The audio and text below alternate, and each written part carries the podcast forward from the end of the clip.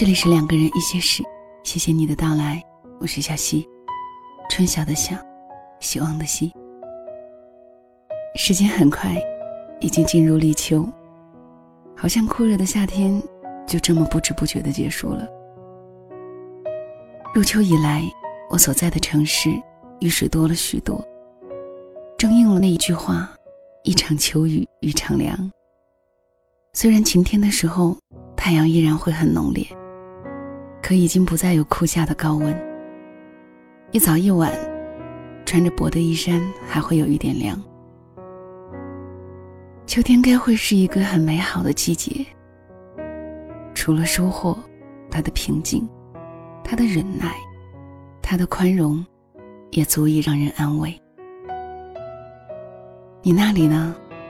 我知道很多南方的朋友应该现在还是艳阳高照。似乎夏天一点都没有要抽离的意思。有时候这种感觉会有些奇妙。不远的距离，我这里晴空万里，你那里阴雨连绵。我这里已经有寒风萧瑟的感觉，你那里依然艳阳高照。在我的微信好友里有一位听友，有时候会看到他发的朋友圈，是两个城市的比较。一个国内，一个国外，关于天气，关于距离，关于不同生活场景里的两个人。我猜，他应该是在异地恋吧。这样的感觉，真有一点心酸的美好。今天，小溪想讲一个故事给你听，名字叫做《每个印记的使命都是温暖》，是来自冷莹。收自他的那本书，《我还爱着你，比想象中更深》。以下的时间分享给你听。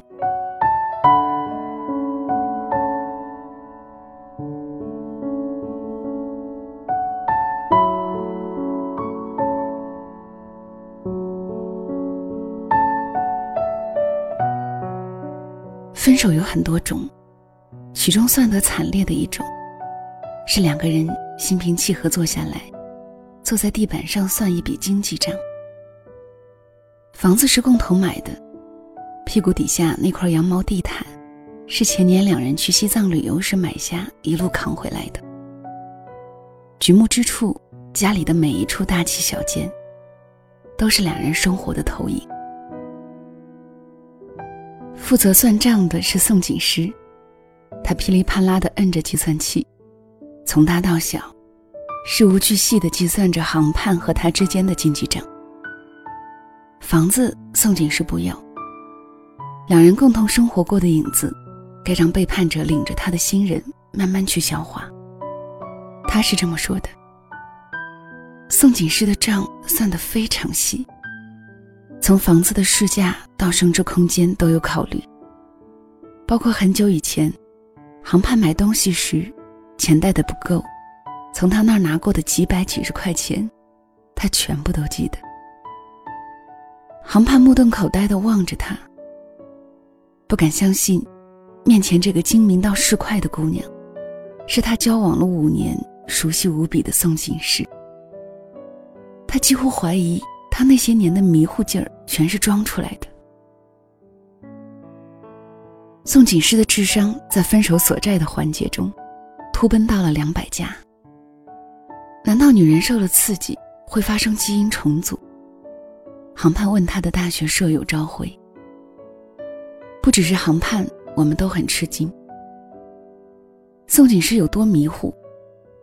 这么说吧，大学那几年，我们一直都怀疑，如果学校哪天突然组织严格体检，宋锦诗大概都不能顺利通过脑部扫描。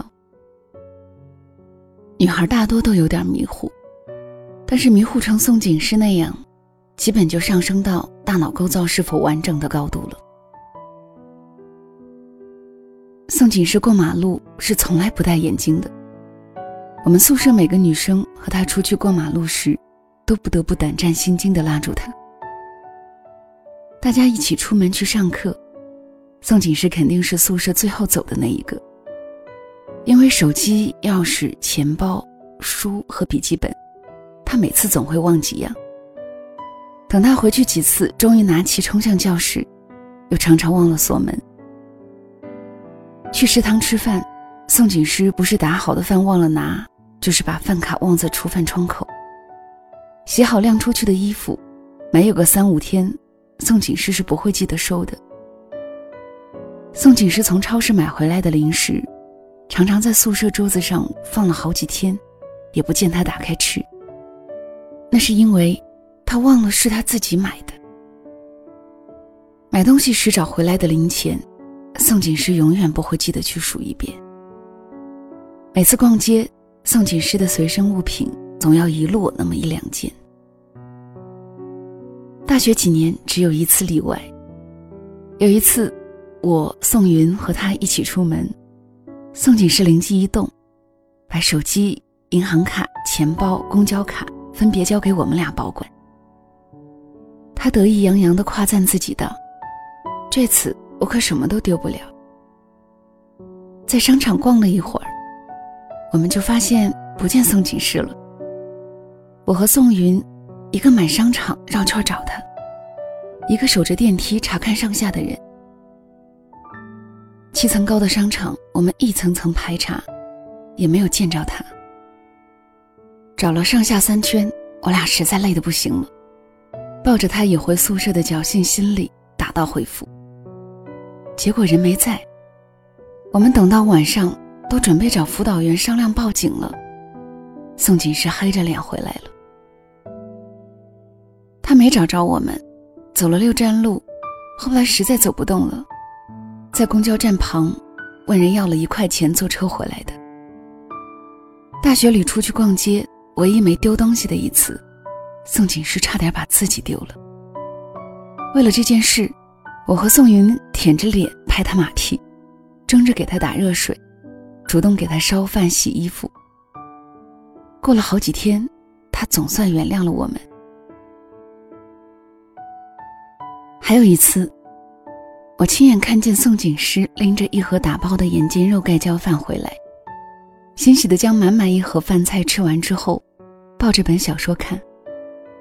过了不到一个小时，宋锦诗见宿舍人陆续出门吃晚饭，他开始下床，从抽屉里摸出来零食吃。眼见他吃完两根香蕉、一个苹果、一盒酸奶、一包饼干后，他叹了口气道：“算了，晚上就不下去吃饭，胃胀胀的。”我惊呆了，原来他忘记自己已经吃过晚饭了。宋锦诗是怎么活到这么大的，一直是我们宿舍的不解之谜。我们对宋锦诗的鉴定是：这姑娘也许是有脑子的，只是脑子一般是不带在身上的。这样的姑娘，在分手时能成为跟男友清算前最精明的那一个，谁能相信？而那些分手时再惨烈、再不堪的恋情，当初也是浪漫过的。航盼对他的告白是我们学校的民间标志性事件，动静闹得很大。早期我们学校校领导不知道是怎么想的，在我们这栋女生宿舍楼和对面的男生宿舍楼之间，架了座相连的桥。那回航盼就在桥上弄了数百根红烛，摆了个大心字，外面一圈是烟花。当他的舍友们上去点燃烟花的时候。他就站在红烛中间，大喊宋锦诗的名字，和毫无创意的告白。这在现在看来老掉牙的事情，在当时还是很新潮、很让人羡慕的。宋锦诗感动的双眼噙泪，冲上天桥跟航盼抱在一起。霎时，两栋楼掌声雷动，校方领导闻讯赶来，为了处罚这对小情侣。让他们立即把地上所有的蜡烛打扫干净，其他同学不许帮忙。他们俩打着手电趴在地上清理了近一个小时。两栋楼的男生女生为了陪他们，那一小时里自发开展两楼间的情歌拉练赛。在那一晚的歌声里，他们俩的身影被当时的每个同学都记在了心里。有个小插曲。据说那天正是情浓的时候，宋锦诗看了看四周燃过的烟花筒，对航盼说：“哇，这么多烟花，咱们放烟花吧。”航盼扑哧一笑：“这些刚才不是放过了吗？”当年杭盼的出现，简直是对宋锦诗的救赎。杭盼体贴心细，他们俩在一起后，他就成了宋锦诗外挂的大脑。每天睡前电话都问：“小傻瓜，隐形眼镜卸了吗？不能戴着睡觉哦。”睡前牛奶喝了没有？外出时，宋锦诗所有物件都被杭盼保管好。他唯一要携带的就是杭盼的手。过马路时。航盼永远呵护珍宝一样，把宋锦诗挽在背对车流的那一侧胳膊腕里。航盼把宋锦诗每月来月经的日子都一一记在日历上，提醒他注意这注意那。到两人毕业工作时，航盼也是体贴入微。做房地产销售的宋锦诗竟然不会网上注册，不会修改图片大小，不会发帖，所有的网络活。除了网上聊天、看小说、看电影、打游戏，合作每日在单位必交的报表，其他的宋锦诗都不会。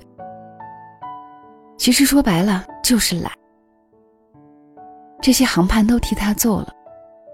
每天航判下班回来，坐在电脑前，一边帮宋锦诗处理这些，一边笑话他是一头小笨猪。航盼。是那些年我们眼里的男友典范。当典范也会背叛，结局难免让人唏嘘。宋锦诗和杭盼自大三时在一起，两人恋爱了六年，扛过了毕业分手潮，扛过了初入社会时成熟异性的诱惑，扛过了刚开始打拼时的贫穷窘迫，算是非常不容易的一对了。但是到底，航盼没有扛过和异性同事一起单独出差 n 次后的越轨。从身到心，恋爱时男人眼中女人可爱的迷糊与脆弱，在不爱后都变成不堪重负的拖累。在航盼越来越多的疏忽与埋怨里，宋锦是感觉到两人的分手在即。但当航盼坦言的时候，宋锦诗还是崩溃了。是啊，谁能轻易的接受离别通告呢？一个人决定要走了，另一个人的双脚还沉沉恋着原地。那些爱是怎样变成爱过的，谁也不知道，谁也不能阻止。徒留原地的，是被遗留者的伤心。人到伤心处。最容易拿出来的表情是绝情。宋锦诗算完账，房子家电都归航盼，航盼总共要付他三十七万六千四，账目分离清晰，不抹零。宋锦诗一字一句掷地有声，要求林盼在一个月内必须筹款结清。航盼冷笑一声，立即答应。不到最后，真是看不清楚一个人。到头来，你也不过是个拜金女。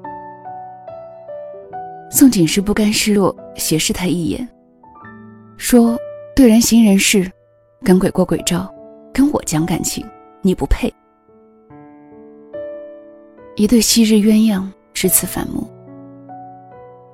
他的臂弯，曾是他最好的枕；他的一点不快乐，都曾牵动他的心。他们都曾是这世上最在意对方的人，终于走到不如陌路。更多的戏段在后面。航盼在筹钱的时候才发现，钱根本不是那么好筹的。混到这个年龄段，哥们儿都买房的买房，买车的买车，不管混得好不好，都在力扛家事。没有几个人手里有点闲钱能够自由支配，而一些狐朋狗友。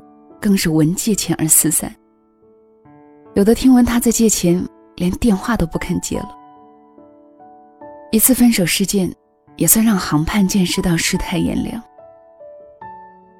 而宋锦诗开始了马不停蹄的逼债时光。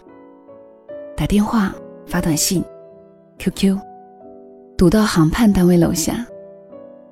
航盼一个头两个大，宋锦诗拿不到欠款，小钱也不放过。在一起的那么多年，让宋锦诗对航盼的收入熟人于心。发了多少工资，哪个项目应该分到多少钱，宋锦诗当着航盼的面算得一清二楚。航盼窘得满面通红，连我们这些宋锦诗的女友们，都开始同情航盼，觉得宋锦诗太过分。和宋锦诗出来吃冰，刚提到航盼，宋锦诗就开始发飙，大喊道：“你们都来替他说情。”都说他不容易，有没有人想过我的感受？出轨的是他，不是我。在学校的时候，也是他先爱上的我，不是我非要爱上他。他为什么要在我并不需要他的时候，出现在我的生活里？在我以为下半生就是他的时候，又扔下我？宋锦诗吃冰的小勺一下一下戳着桌面，愤怒下。咣咣作响，然后他俯下身去，良久不肯抬起头来。是啊，在我们平白无故的人生里，那个人为什么自作主张挤进来，又擅自离开？我回答不出宋景诗的问题。宋景诗后来似乎是自己找到了答案。分手五个月的时候，恒盼还是没有钱还他。只凑了十万块还他。宋锦诗很久不再追债。听说交了新的男友。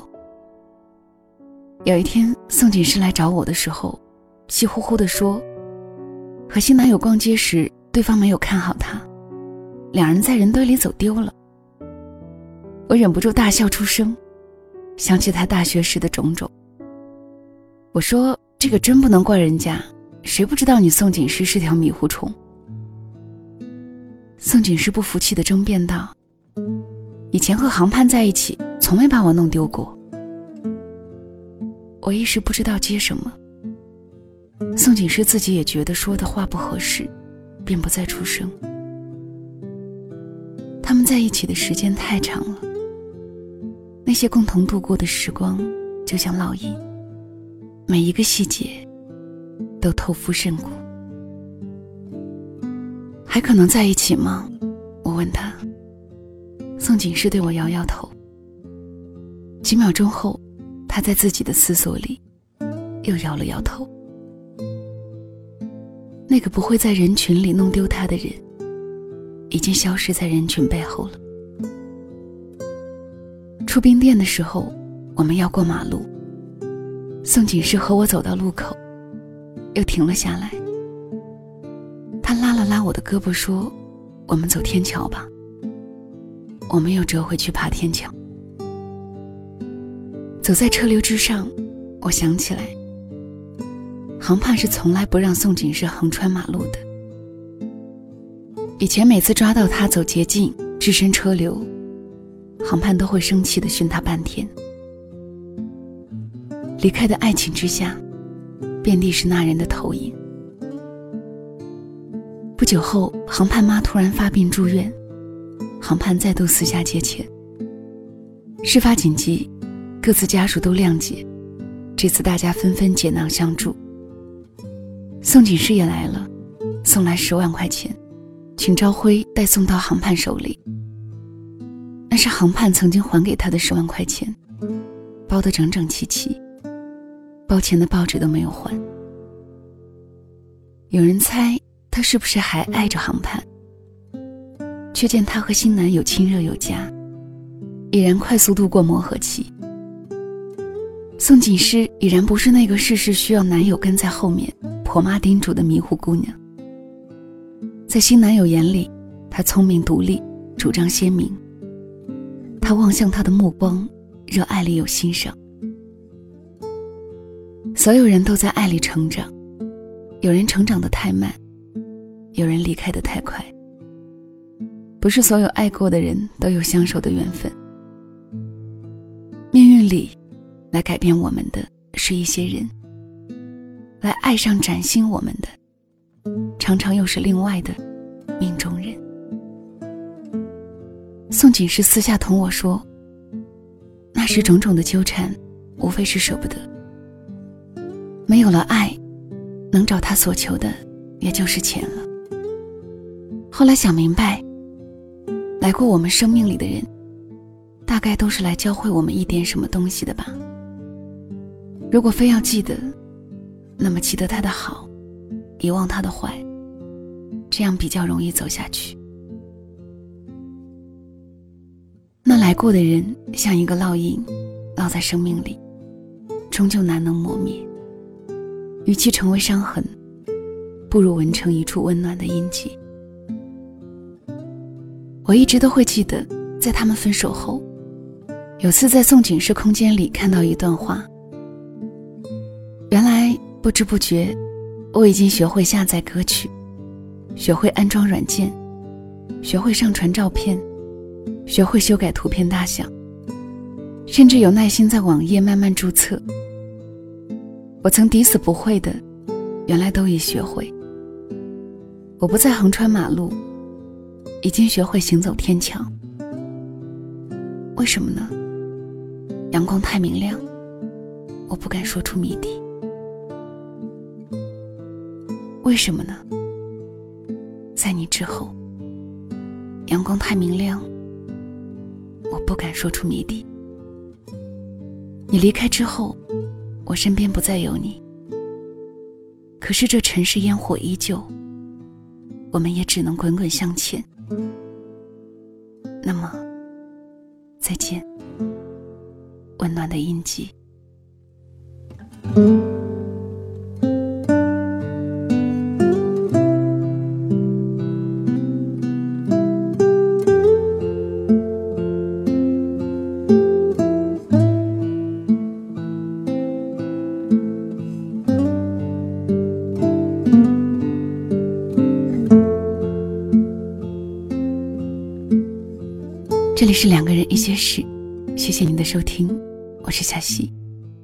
春晓的晓，希望的希。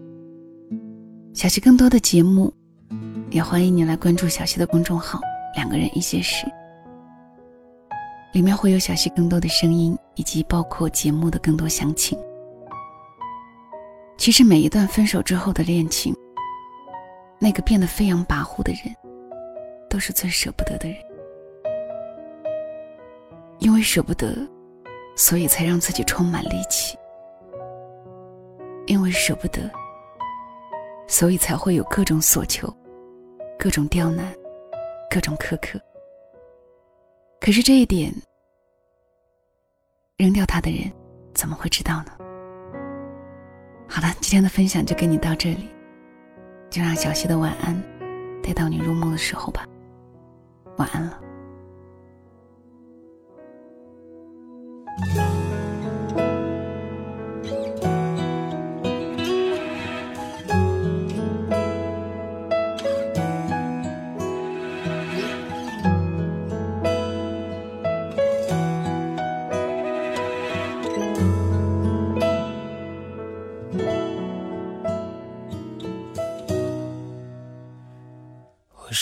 想要勇敢学会。摧毁这座无爱的堡垒。你给的谎言看来很美，卸下面具的我是真的很累。我才知道，在你心里我是后辈，是你可有可无的傀儡。你给的爱我已无所谓，何必要让自己在街头买醉？我想要学会，学会看穿你的虚伪，再学会慢慢忘了你的美，止住眼泪，全身而退，留下那些为你种下的蔷薇。我已经学会离开你，我不会后悔。微笑去面对心里那片灰，风继续吹，吹干我身上有你的气味，回忆里的你已枯萎。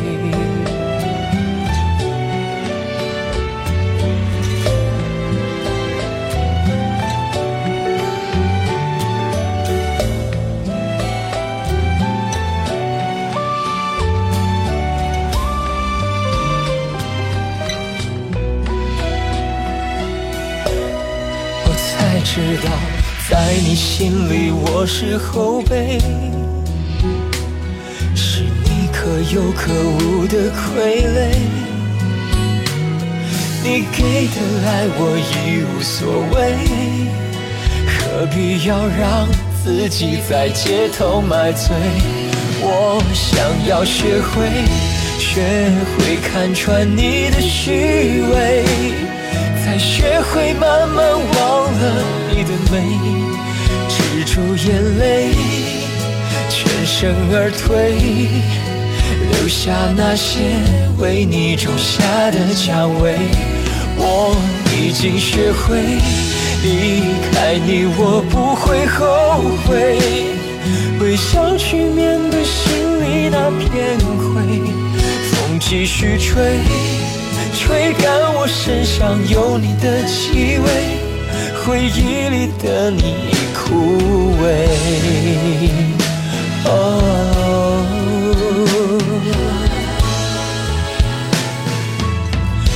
我想要学会，学会看穿你的虚伪，再学会慢慢忘了你的美，止住眼泪。全身而退，留下那些为你种下的蔷薇。我已经学会离开你，我不会后悔。微笑去面对心里那片灰，风继续吹，吹干我身上有你的气味，回忆里的你。